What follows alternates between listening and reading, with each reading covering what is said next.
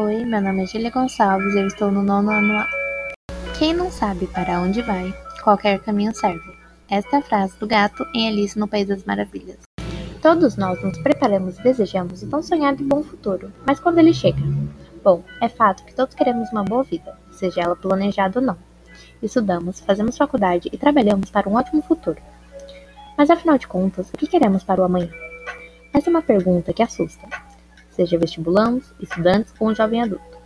Ela gera desconforto e uma crise existencial. A realidade é que não sabemos qual é o nosso caminho. Até as pessoas que planejam com todos os detalhes a sua vida não sabem como vai ser. É algo fora do nosso controle. O gato está correto.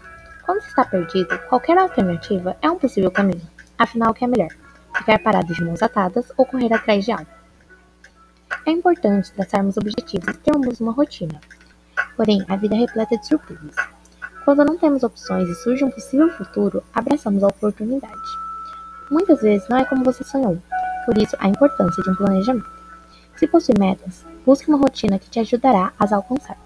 Do que adianta sonhar com sua profissão dos sonhos e seu boletim estar vermelho? Meus objetivos para esse ano são estudar uma segunda língua, voltar a ler, praticar mais exercícios e tirar boas notas. E os seus? Assim, não adianta só sonhar, então vai atrás deles, faça um cronograma e se organiza. Enfim, esse é um podcast, muito obrigada por ouvir e tchau!